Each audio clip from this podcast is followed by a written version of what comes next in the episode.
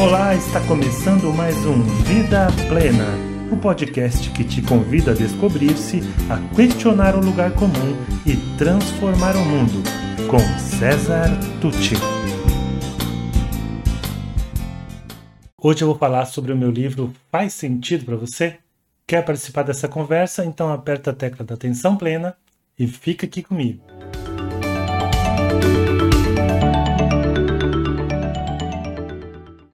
Olá, meu nome é César Tucci e este é o meu livro. Faz sentido para você? Não, não, não tá de cabeça para baixo, a capa é assim mesmo e a gente vai falar sobre isso e muito mais no decorrer desse vídeo. Acontece que agora no dia 30 de agosto vai fazer três anos que eu lancei esse livro Faz Sentido para Você, que é um motivo de muito orgulho, satisfação e que acabou se desdobrando em outros, outros projetos que redundaram no projeto Educar para a Vida Plena e que vem aí se desdobrando em, em peças musicais, em workshops, palestras, treinamentos, tudo a partir do faz sentido para você. Então, é algo que me orgulha, é algo que me traz uma grande satisfação, mas, acima de, de tudo, algo pelo qual eu considero estar contribuindo para o que é o meu propósito, contribuir para um mundo onde as pessoas estejam mais conscientes de si mesmas, das suas potencialidades, tenham oportunidade de desenvolver essas potencialidades e possam contribuir com, por um mundo melhor, lutar por um mundo melhor, sendo quem são, fazendo escolhas mais conscientes. Bom, eu vou citar é, um pouquinho sobre como esse livro foi concebido, capítulo a capítulo. Talvez você se interesse, talvez você conheça algum jovem que pudesse ler, mas eu já adianto que, embora ele, ele seja, ele tenha como público-alvo os jovens, na verdade é um livro que tem interessado muito aos pais, a educadores e até mesmo a líderes, gestores que lidam aí com, com a nova geração. Mas então vamos lá. Logo na introdução do livro, eu apresento para o leitor a Sabrina. A Sabrina, na verdade, é o meu avatar, minha persona, ela representa o meu público-alvo. Então ali eu conto uma história realmente inspirada num fato real, mas que inclui, que soma as angústias, os medos, o que ouvem, o que vem, as dores, as perguntas, os questionamentos de jovens do Brasil inteiro e por que não do mundo, que são baseadas não só na observação, não só nos meus estudos, nas leituras, mas também em pesquisas que eu fiz antes de publicar o livro, por ocasião da ideação, da preparação do livro. Então, nesse capítulo eu apresento Sabrina, as coisas que ela ouve falar sobre ela mesma, as incertezas, as indefinições do caminho, que são muito marcantes nessa idade né, da, da juventude, o, o questionamento dela em relação aos pais e às sociedades, os sonhos da Sabrina, e o que ela pensa sobre ela mesma, suas angústias e medos, como eu já disse. Enfim, a Sabrina representa cada jovem, cada leitor que está nessa fase, que vai aproximadamente da fase pré-vestibular até a entrada no mercado de trabalho, a conquista de uma certa autonomia, ainda que relativa, um período bastante conturbado de muitas incertezas, indefinições, angústias e um período, inclusive, onde cresce o número de depressão e o número de suicídios. Bom, aí a gente vai para o capítulo 1, que se chama Sim, Você é Alguém, onde eu trago a história da Bia. A Bia que está num limbo. Não é mais criança, mas também não é adulta, se formou, mas não tem emprego. Questiona a, a, os seus os papéis sociais, aquilo que se espera dela, se frustra diante dessas das situações que se apresentam, tem questões em relação à sua identidade, convive com a expectativa e a pressão dos pais por desempenho, por uma definição que nem sempre acontece no ritmo que eles desejam e que está em busca de si mesmo. Alguma identificação? Você conhece alguém que está nessa fase? No capítulo 2, que se chama Abrace sua vulnerabilidade e não se compare, eu conto a história do Levi. O Levi que está à procura de estágio, há tempos procurando um estágio.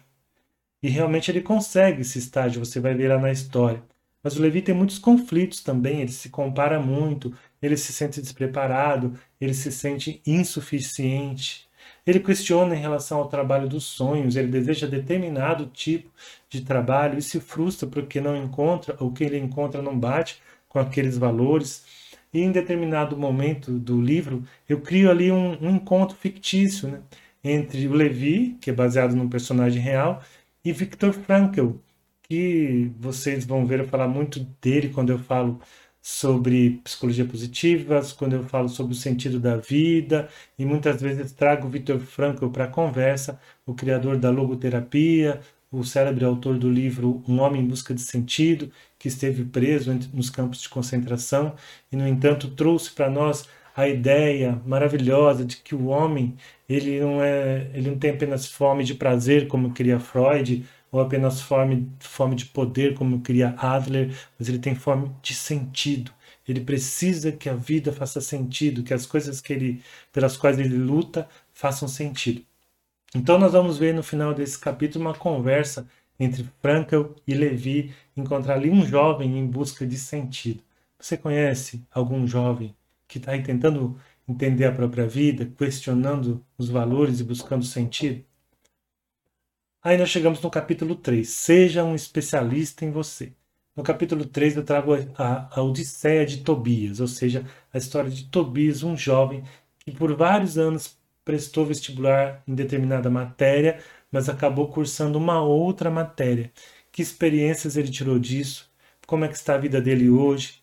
E ali eu levo o, o jovem leitor e o próprio Tobias a uma viagem a respeito de si mesmos compreendendo as suas, o seu tipo psicológico, compreendendo que cada um tem um tipo psicológico, compreendendo as nuances da sua personalidade, portanto, compreendendo a questão das inteligências múltiplas, das forças de caráter, valorizando as próprias experiências, reconhecendo as forças autênticas, aquilo que em, em si é muito autêntico, é muito singular e que faz dele uma pessoa única e especial, que ele não deve nada a ninguém e que a vida é isso aí, fazer escolhas, errar, acertar. Então, nesse capítulo, eu, ele é especificamente um convite ao cultivo do autoconhecimento e à valorização do que se é. Você conhece algum jovem que não tem se valorizado como é, que fica querendo ser outra pessoa, que acha que não é bom o suficiente, não é inteligente o suficiente, ou que se compara demais e acaba caindo numa tristeza por se achar inadequado? Então, esse é um capítulo que fala diretamente a esse jovem. Mas nós vamos para o quarto capítulo. Busque pacientemente identificar seu propósito. Lá eu trago a história da Fernanda. Fernanda que mora fora do Brasil, que sente saudade da sua família, que está ali depois de cursar um curso, é, de cursar uma faculdade aqui no Brasil, uma faculdade que ela acabou inicialmente não aproveitando. Resolveu então a procura desse da identificação desse propósito, dessa, desse caminho, é, ir para um país fora daqui. E ali a gente discute a questão das, da hierarquia das necessidades humanas, né? aquilo que o homem, o ser humano traz como necessidade, desde as mais básicas até as necessidades mais transcendentes. É, um convite também a que a pessoa visite e reconheça os seus valores, ou seja, aquilo que tem importância para ele, aquilo que direciona as suas ações, né, sua, a sua potência de agir na vida. Um convite também para que o jovem, em busca desse propósito, não faça disso uma neurose, essa coisa, ah, tenho que achar meu propósito, porque nem sempre é assim, nem todos acham tão facilmente. Muitas vezes o que faz a pessoa crescer nem é o propósito em si, mas a, o caminho na direção da identificação desse propósito, que muitas vezes vem com a idade, é natural. Então, a gente convida o jovem a acionar sua mente intuitiva, não ficar só no racional, a se conectar com a fonte, com o universo, com Deus, com algo maior do que ele mesmo, seja qual o nome que ele queira dar a isso, a cultivar a presença plena, né, através da, da meditação, da observação do agora, né, e também a vencer os limites do ego. Você conhece algum jovem que está precisando se centrar mais, se centrar, criar espaços de silêncio, é, buscar em si as forças que às vezes ele busca muito lá fora e, e não encontra, o sentido que às vezes ele procura tanto lá fora e não encontra. Esse capítulo é feito para ele, para esse jovem que questiona e que está à procura de um chamado, da identificação, da clarificação do seu próprio propósito. Tá? E o quanto isso pode ser bom ou, às vezes, inclusive, neurotizante mesmo, como eu disse. Tá bom? No capítulo 5, Não Perca Seu Norte. Esse capítulo eu gosto muito e a história que eu trago nesse capítulo aí já não é de uma pessoa só é, de um coletiva. Essa é uma história realmente real, no sentido literal, com todos os dados, porque se baseia num acidente aéreo que aconteceu no dia 3 de setembro de 1989, aqui no Brasil. Um avião que era para ir numa direção foi para outra direção, acabou caindo na floresta amazônica. E aí tem todo o desdobramento desse acidente e os as comparações do que aconteceu, de como agiu o piloto, de como agiram os passageiros, é uma comparação com as posturas dos seres humanos envolvidos nessa história com a nossa postura na busca dos nossos objetivos. Então, ali um convite para que se abandone o, o vitimismo. É, algumas perguntas provocadoras, mas é, provocantes, melhor dizendo, perguntas definidoras, ali usando o esquema do coaching. Até um capítulo em que eu falo sobre o coaching e levando o jovem a se perguntar é, se ele continuar fazendo o que ele está fazendo, onde ele vai chegar e se é lá que ele quer chegar. E se de repente não é necessário recalcular a rota, sempre usando o acidente aéreo como pano de fundo. Então, eu te pergunto, você conhece algum jovem que esteja precisando definir caminhos, que esteja, de repente, ele diz que quer uma coisa, mas da maneira como ele age, ele provavelmente vai para outra direção, na direção talvez até oposta disso que ele diz que quer. Então, esse é um capítulo que fala dessa situação. E assim a gente chega ao capítulo 6. Construa o mundo que você deseja. Nesse capítulo, eu trago, eu trago o dilema do jovem Prata. Prata não era o nome dele, era o apelido. Mas mostra ali ele que tinha sonhos de artista e tem que enfrentar o mundo real no início da sua vida, pela, na luta pela sua sobrevivência, para ter dinheiro, para pagar suas despesas. Esse conflito que inclusive é muito comum né, entre o ideal e o, e o real. Né? Eu, eu me encaixo ao real e desisto do ideal, dá para fazer as duas coisas ao mesmo tempo, dá para estar no, no, no mundo real, lutando ainda pelo mundo ideal que eu desejo, então, esse é o papo deste capítulo. Mostra como muitas vezes a gente que tem um certo idealismo, nada contra a corrente, mas como a gente também precisa aprender a converter essa tensão, transformá-la em ação, ação transformadora. E seguindo os questionamentos do jovem Prata, que na vida real também fazia esses questionamentos, lembre-se, são histórias reais, a gente conversa um pouquinho sobre as empresas, sobre o mercado, sobre essa história do lucro a qualquer preço, das pessoas como se fossem peças né, né, para o sistema produtivo, a questão do emprego, da carreira, do, da missão, e falamos também sobre o que a gente pensa que serão as empresas do futuro e do que será o futuro das empresas. Então, é um capítulo que ele parte do prático do pragmático para o filosófico, ele trafega entre essas duas dimensões, mas se você tem filhos jovens, você deve saber que são questionamentos muito presentes e que muitas vezes, eu conheço alguns casos, o jovem até trava porque ele deseja tanto, ele idealiza tanto um determinado modelo ideal que ele não consegue partir para o mundo real e lutar por aquele modelo ideal que ele, que ele sonha. E esse é o convite que a gente faz, né? A partir do nome, construa o mundo que você deseja. E assim nós chegamos ao capítulo 7. De que lado da força você está? O capítulo 7 traz a história de Raquel. Raquel, ela mora no interior e ela tem uma entrevista de emprego na capital, aqui no estado de São Paulo. Portanto, ela sai de uma cidadezinha do interior e vem para São Paulo, capital, né, participar de uma entrevista de emprego. E ali a gente conversa sobre os valores da empresa, os valores daquele que está pretendendo um cargo. Então, quando os valores eh, conflitam, como esse jovem se sente, como será que ele deveria se comportar? É, já existem jovens questionando os valores das empresas, até mesmo durante a entrevista. A gente tem o direito de questionar quando a gente precisa tanto de um emprego, como é que eu faço nessa situação? Então, a gente busca incentivar no jovem que ele se automotive. Se você não entrar lá e mudar o jogo, quem vai mudar o jogo? Ou será que tem outro caminho? Então, todas essas perguntas estão aí nesse capítulo 7 e a gente fala sobre a força transformadora das novas gerações. É, é bastante provocativo esse capítulo, eu gosto muito dele e dá uma, um bom caldo quando a gente faz uma roda de diálogo com jovens sobre esse tema.